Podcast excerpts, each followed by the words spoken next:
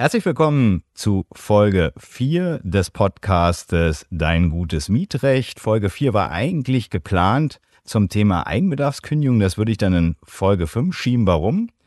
Eine unserer Zuhörerinnen hat sich das direkt gewünscht und wollte was zum Thema Schönheitsreparaturen hören. Dem komme ich gerne nach und insbesondere ihr könnt gerne weiterhin auf der Website mietrecht.tipps mit einem P slash Podcast gerne mal reinschauen und dort ein Wunschthema äußern. Schönheitsreparaturen, dachte ich, ist ein ganz gutes Thema. Wir sind im Jahr 2022. Die Probleme, an der Stelle natürlich gesagt, neues Jahr, und die Probleme mit Vermietern werden nicht nachlassen. Und äh, Schönheitsreparaturen ist bei den Top 10 der Basics des Mietrechts oder der täglichen Fragen in Beratungsstellen natürlich ganz oben dabei. Und deswegen dachte ich, schiebe ich das mal ein. Eigenbedarfskündigung wird dann Folge 5. So viel sei schon an der Stelle geteasert. Und äh, da habe ich auch einiges zu berichten, insbesondere zu den Fällen des Missbrauchs und Betrugs. Da gibt es einiges zu sagen. Das ist auch tatsächlich das Einfallstor für Vermieter, um sich unliebsamer Mieterinnen und Mietern zu entledigen. Aber dazu in Folge 5 mehr. Heute ist das Thema Schönheitsreparaturen. Ich würde das wieder so angehen wie in den letzten Folgen auch. Das habt ihr vielleicht schon ein bisschen gemerkt, dass ich mir da immer so eine gewisse, so ein gewisses Korsett äh, zusammengestellt habe. Ich äh, werde immer mindestens einen Fall aus meiner Praxis vorstellen. Ich mache dann ein Stück weit was äh, zum Begriff Theorie, wenn man so will, der Schönheitsreparaturen sagen. Was, was ist damit eigentlich gemeint? Was meinen die Gerichte da im Einzelnen zu? Wie hat sich die Rechtsprechung auch in dem Zusammenhang gewandelt? Wo nimmt das Thema eigentlich seinen Lauf? Das würden, werden wir auch gleich im Praxisfall selbst beobachten können, nämlich in der Regel immer am Ende des Mietverhältnisses und bei der Rückforderung der Kaution.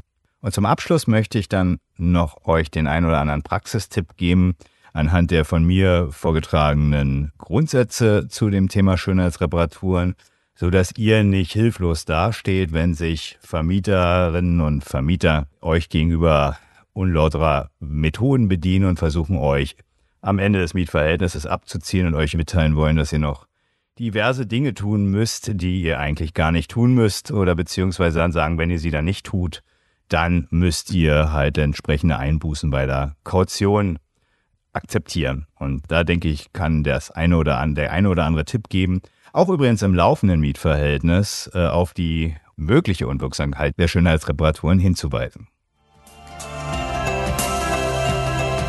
Wie versprochen, fange ich erstmal mit einem praktischen Fall an. Der spielte im Jahr 2019 in meiner Kanzlei. Eine Mieterin kam zu mir und hatte Probleme und so fängt eigentlich der klassische Streit um Schönheitsreparaturen in der Regel auch an. Die hatte eine Wohngemeinschaft, die war beendet und sie ist dann auch ausgezogen, hat die Wohnung übergeben und forderte nach einer gewissen Bedenkzeit, die der Vermieter für die Kaution hat, die Kaution entsprechend zurück.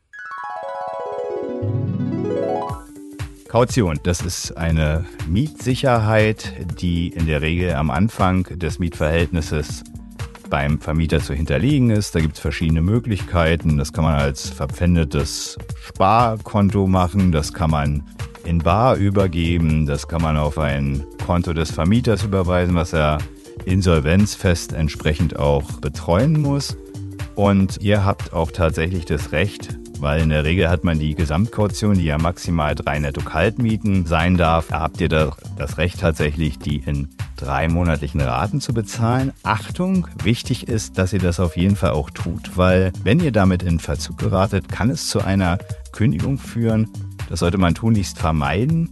Und noch ein wichtiger Tipp an der Stelle, es gibt immer wieder Vermieterinnen und Vermieter, die sich hinstellen und sagen, na gut, ich habe jetzt zwar eine Kaution, aber insbesondere bei Wohngemeinschaften, wenn diejenigen kein eigenes Einkommen haben, meist vom Unterhalt der Eltern leben oder aus kleinen Jobs oder BAföG, dann ist es so, dass die sagen, naja, äh, da ist doch noch ihr Vater, das ist ein wohlhabender Professor oder Lehrer oder irgendein ja, eher gut situierter Mensch und den möge man dann bitte auch noch in den Wohngemeinschaftsmietvertrag hinein basteln, damit der dann praktisch Der Gedanke dahinter ist folgender damit der dann praktisch, wenn ein Mietausfall zustande kommt, auch als Mieter, obwohl er nie dort wohnt, haftbar gemacht werden kann. Wenn ihr so ein Problem habt, wendet euch gern an die Rechtsberatung eures Vertrauens, eine Mieterorganisation, von mir immer empfohlen die Berliner Mietergemeinschaft oder an einen Rechtsanwalt, weil da könnt ihr auf jeden Fall was gegen machen, weil das ist ja sehr unangenehm, wenn da praktisch immer die Eltern haftbar gemacht werden können für Dinge, die sich bei euch möglicherweise im Mietverhältnis abspielen. Das ist eine sogenannte Übersicherung,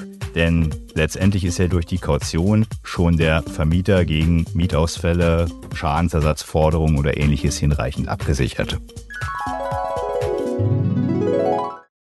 So, nachdem die Mieterin nun die Wohngemeinschaft beendete, die Wohnung übergeben war und die Kaution gefordert hatte, wehrte sich der Vermieter mit dem Argument der nicht durchgeführten Schönheitsreparaturen dagegen und verweigerte die Auszahlung der Kaution. Da ging es um 720 Euro. Wir hatten da versucht, dem Vermieter darzulegen, dass er das äh, doch zahlen müsste, aber er ließ sich da nicht bewegen.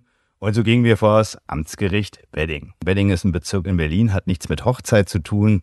Und dort klagten wir die Kaution dann ein. Der Vermieter nahm sich einen Rechtsanwalt und trat der Forderung wie schon vorgerichtlich entsprechend mit dem Einwand der nicht durchgeführten Schönheitsreparaturen entgegen. Nun waren wir allerdings nicht ganz dumm in unserem Vortrag und haben gesagt, naja, das kann er gerne tun, allerdings greift das Ganze nicht durch. Warum? Die Wohnung wurde nämlich nicht vollständig renoviert, übergeben. Das ist ein sehr wichtiger Punkt, denn die Schönheitsreparaturen hier wird schon viel von mir von Schönheitsreparaturen gesprochen. Allerdings muss ja mal gesagt werden, worum geht's denn da eigentlich? Man kennt es aus Mietverträgen. In der Regel wird darüber gesprochen, dass die Wohnung gestrichen werden soll, die Wände, die Decken, gegebenenfalls Holzkastenfenster oder auch Scheuerleisten oder die Türen und da insbesondere nur die Innentüren beziehungsweise auch die äh, Wohnungstür zum Hausflur, allerdings nur von innen und bei den Fenstern ebenso ist es so geregelt, dass nur die Fenster von innen gestrichen werden sollen. Also wenn man so will, zusammengefasst, das sagt ja auch schon der Begriff Schönheitsreparatur, die Wohnung soll letztendlich so übergeben werden, dass sie praktisch nahtlos an den nächsten Mieter weitervermietet werden kann, sie praktisch in ihrem Äußeren, in ihrer Schönheit nicht beeinträchtigt ist. Was ist nun das Mietrechtliche an dem, was jetzt so Schönheitsreparaturen betrifft? Grundsätzlich ist es so, und das wisst ihr bereits aus der Folge 2, da hatte ich äh, mich zu Schimmel und zur Mietmangelbeseitigung geäußert. Grundsätzlich ist es so, dass der Vermieter während des Verlaufs des Mietverhältnisses dafür verantwortlich ist, dass Mängel beseitigt werden.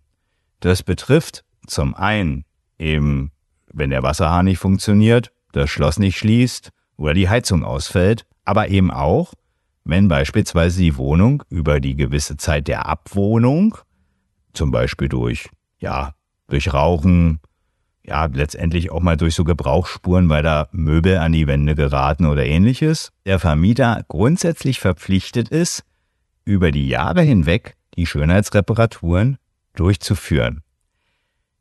Das ist die, die Grundlage, wie es im Mietrecht erstmal mieterfreundlich geregelt ist. Allerdings haben findige Vermieter daran natürlich kein Interesse und fangen an, die Schönheitsreparaturen auf den Mieter abzuwälzen.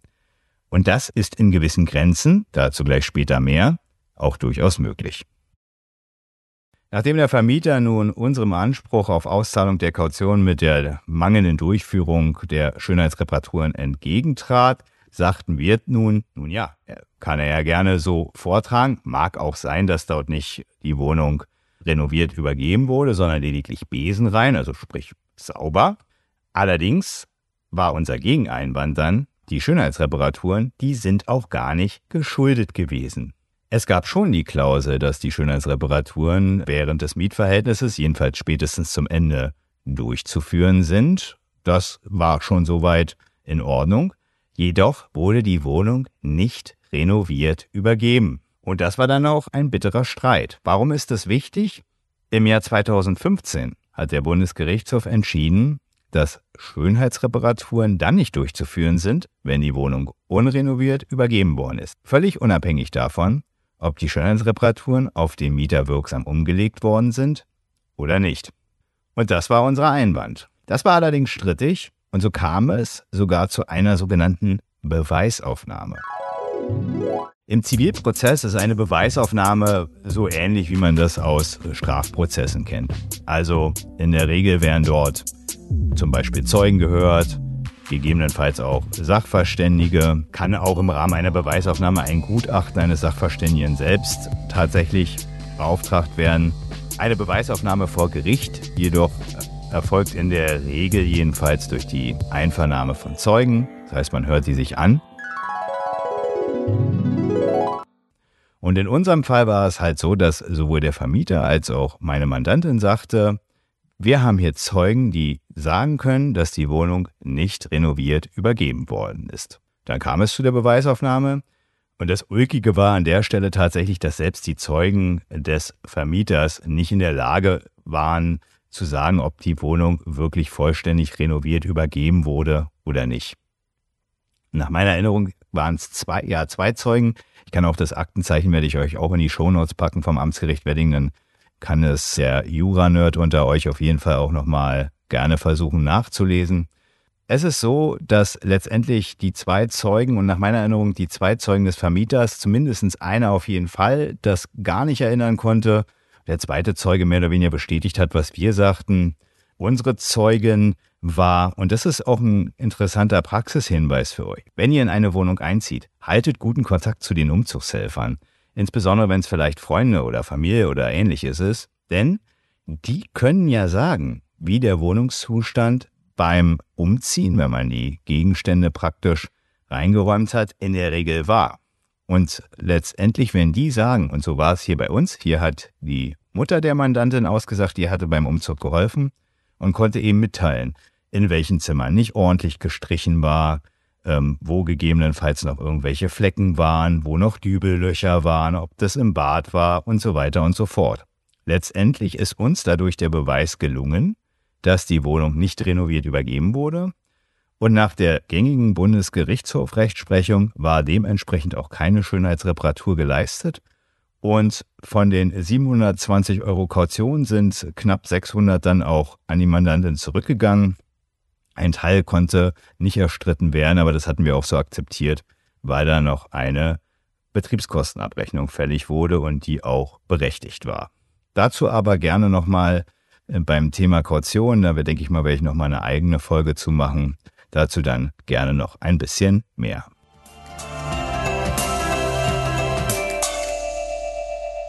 So, wie versprochen jetzt nochmal zum Thema was sind eigentlich Schönheitsreparaturen? Dazu gab es ja schon einen kleinen Einschub vorweg, auch wie eigentlich die grundsätzliche Situation ist, dass der Vermieter eben durchaus eigentlich dafür verantwortlich ist, das aber umwälzen kann. Und hier wird es eigentlich theoretisch und so ein bisschen jura-nerdig, wenn man so will. Denn letztendlich haben Vermieter, ihr kennt es sicherlich, in den Mietverträgen, da haben die so ihre Standardklauseln drin. Also Regelungen, die sie immer wieder bei mehreren Mietern verwenden.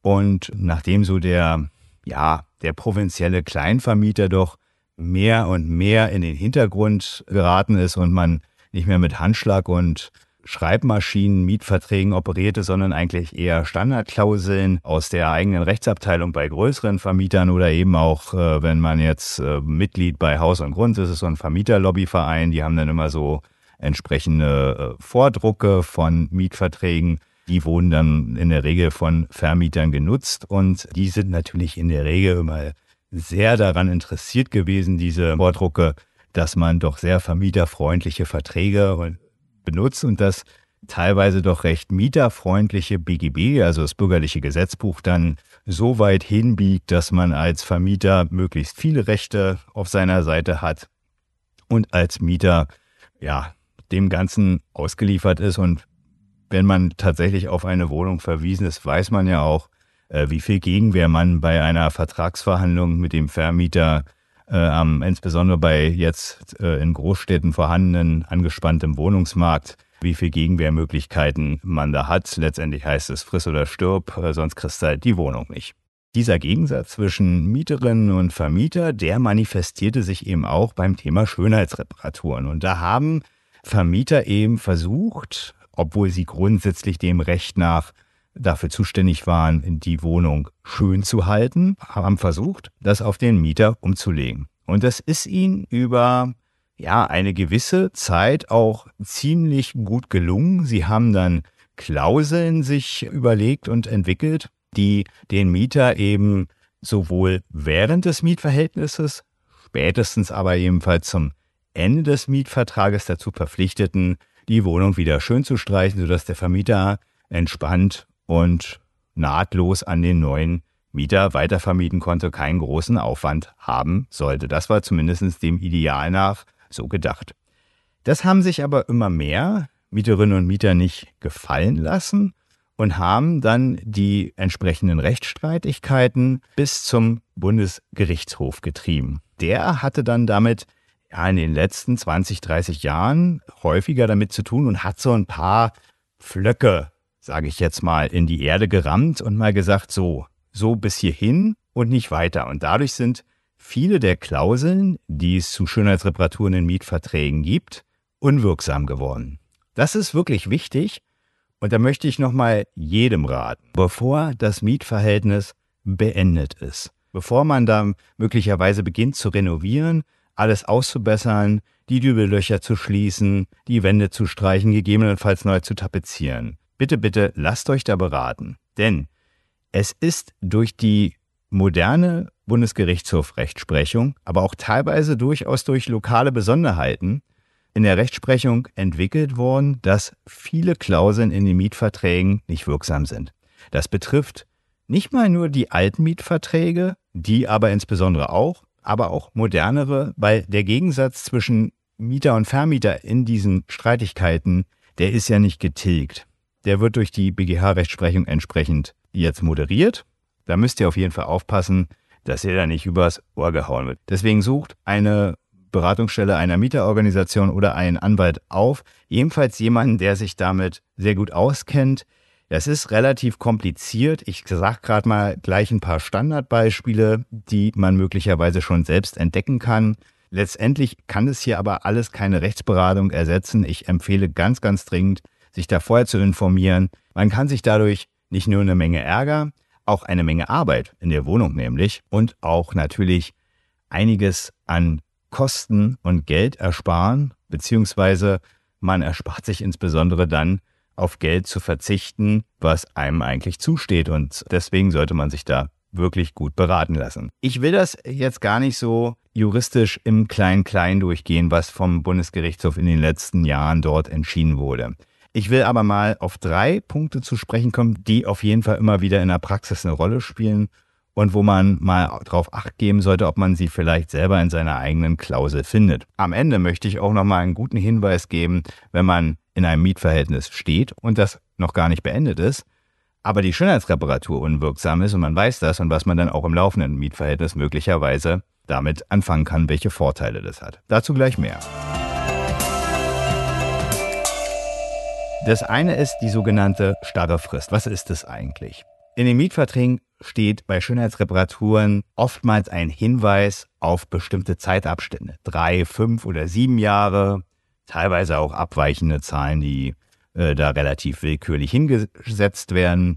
In diesen Zeiten sollen entsprechend die entsprechend benannten Räume, beispielsweise alle drei Jahre das Bad oder alle fünf Jahre die Wohnräume, alle sieben Jahre die Flure oder sonstige Räume, sollen die halt praktisch gestrichen werden. Hier hat der BGH gesagt, das geht so nicht. Das ist eine starre Frist, wenn man das zumindest so starr formuliert. Achtung, das kann man auch aufweichen und da wird es dann wieder kritisch.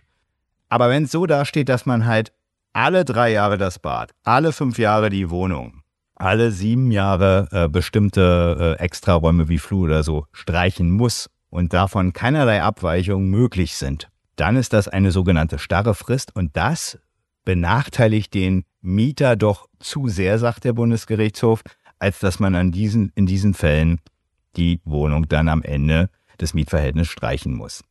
Achtung, das ist ziemlich schwer rauszukriegen, ob eine starre Frist vorliegt.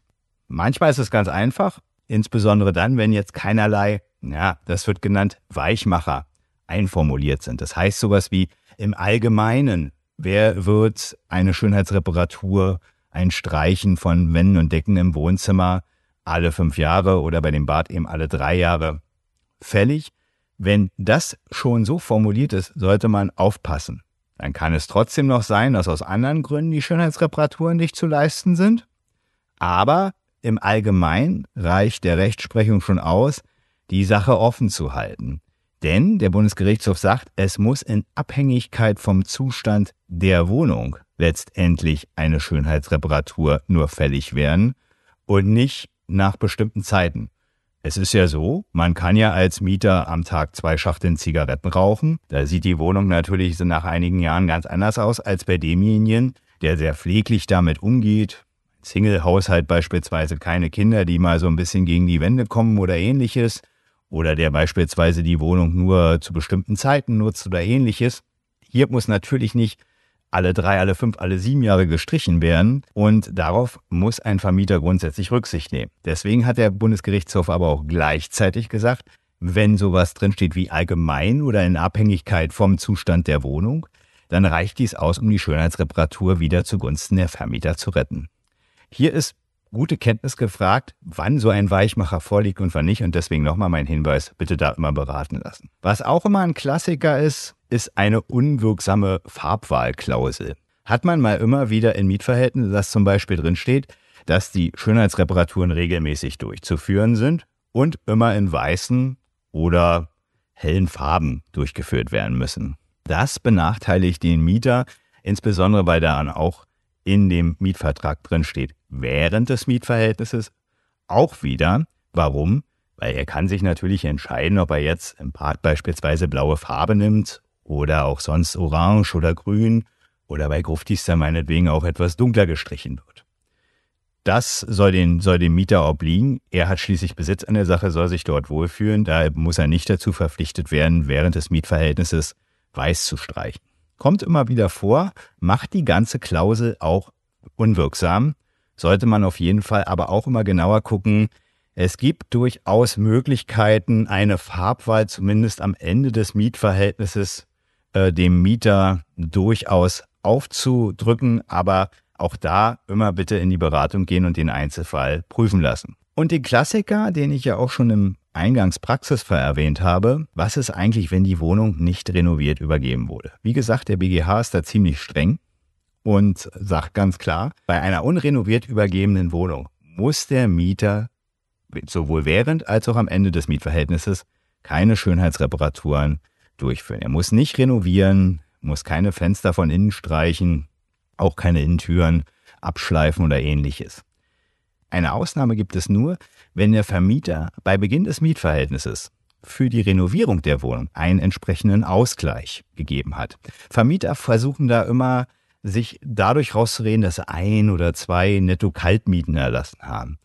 Das reicht in der Regel. Es kommt natürlich auf den Zustand der Wohnung an. Aber lasst das genau prüfen. Aber in der Regel reicht das nicht aus, wenn man eine Wohnung renoviert mit Arbeitsstunden und Material, damit zwei Netto-Kaltmieten durchzukommen. Das kann mal sein. Das muss man dann halt genauer prüfen.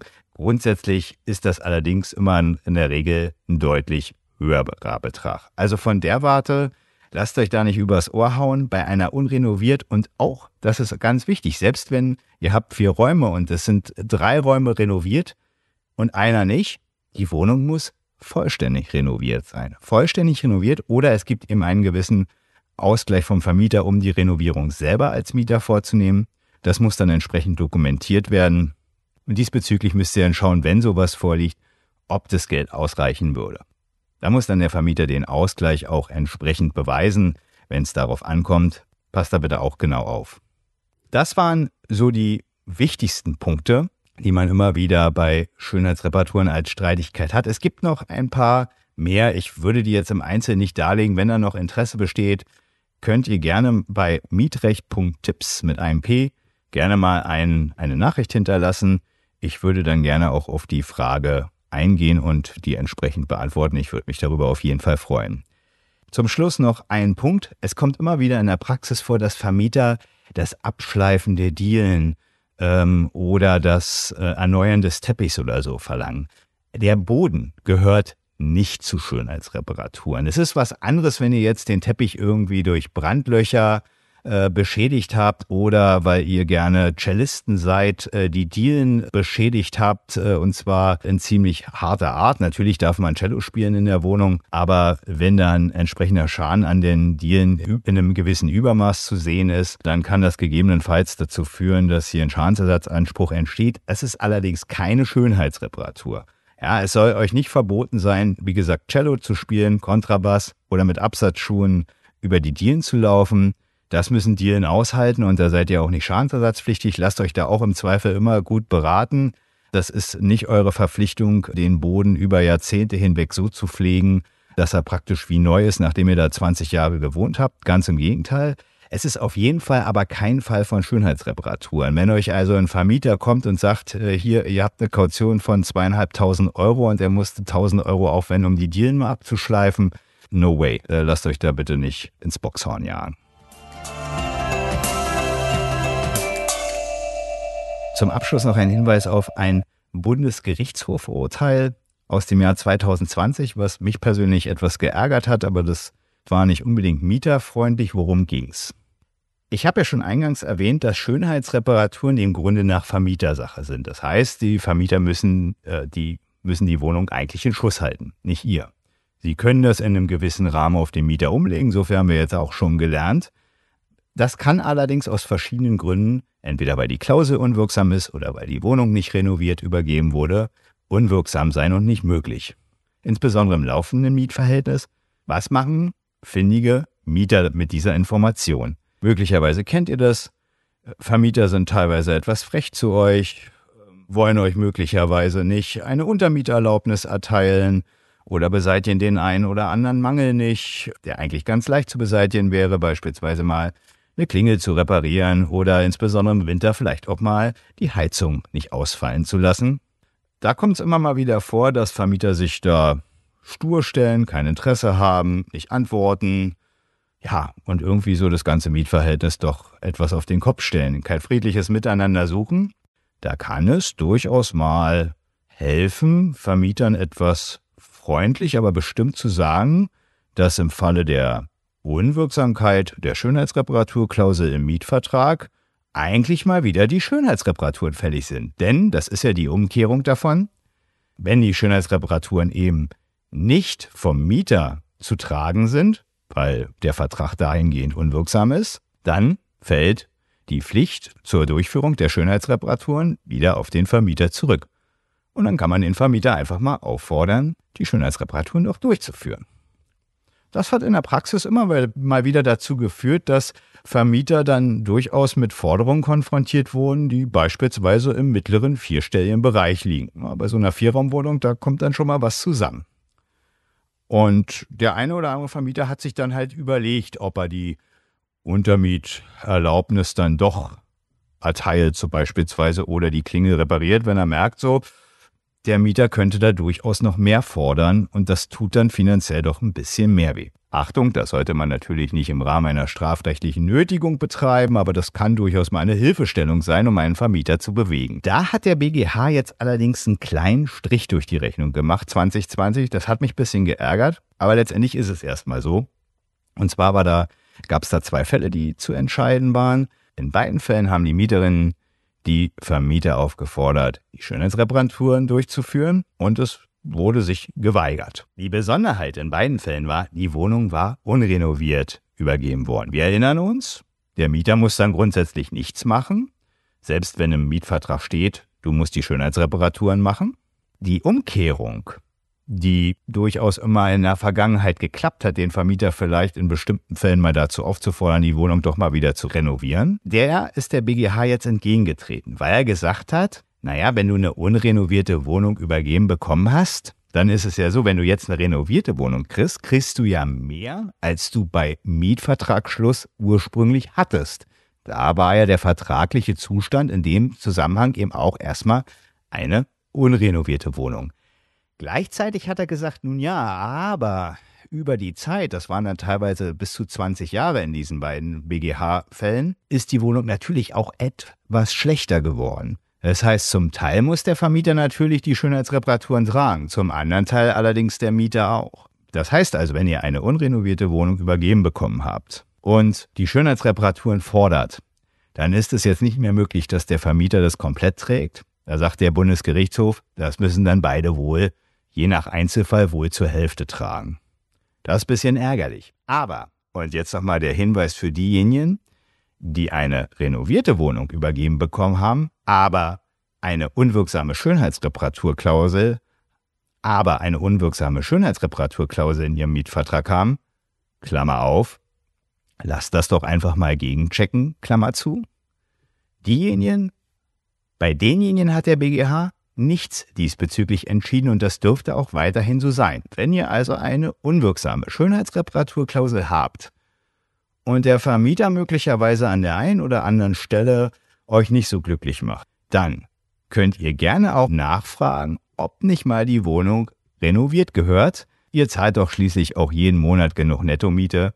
Da kann er dann auch mal was für investieren, dass die Wohnung wieder gut aussieht. Das hat zweierlei Vorteile. Zum einen habt ihr dann eine renovierte Wohnung.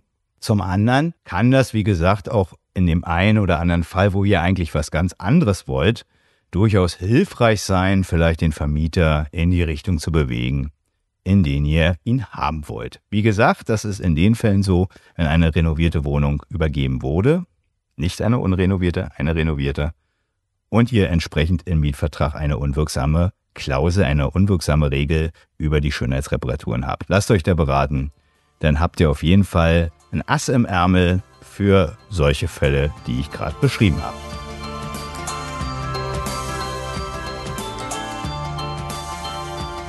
Ja, das war alles zu Schönheitsreparaturen. Beim nächsten Mal, wie gesagt, mehr zur Eigenbedarfskündigung. Ich würde mich nach wie vor freuen, wenn ihr mir Themenvorschläge reinreicht, wenn ihr den Podcast bei eurem Podcaster des Vertrauens bewertet, einen Kommentar hinterlasst oder gerne weiterempfehlt. Dann bis zum nächsten Mal. Tschüss. Auch diese Podcast-Folge von Advofleet wurde produziert von Sascha Bachmann auch ich wünsche ein wundervolles neues Jahr. Empfehlt den Podcast wirklich weiter. Die Informationen hier finde ich immer unglaublich wertvoll und hoffe, dass das ein weit verbreitetes Wissen wird. In diesem Sinne, macht's gut und bis zum nächsten Mal.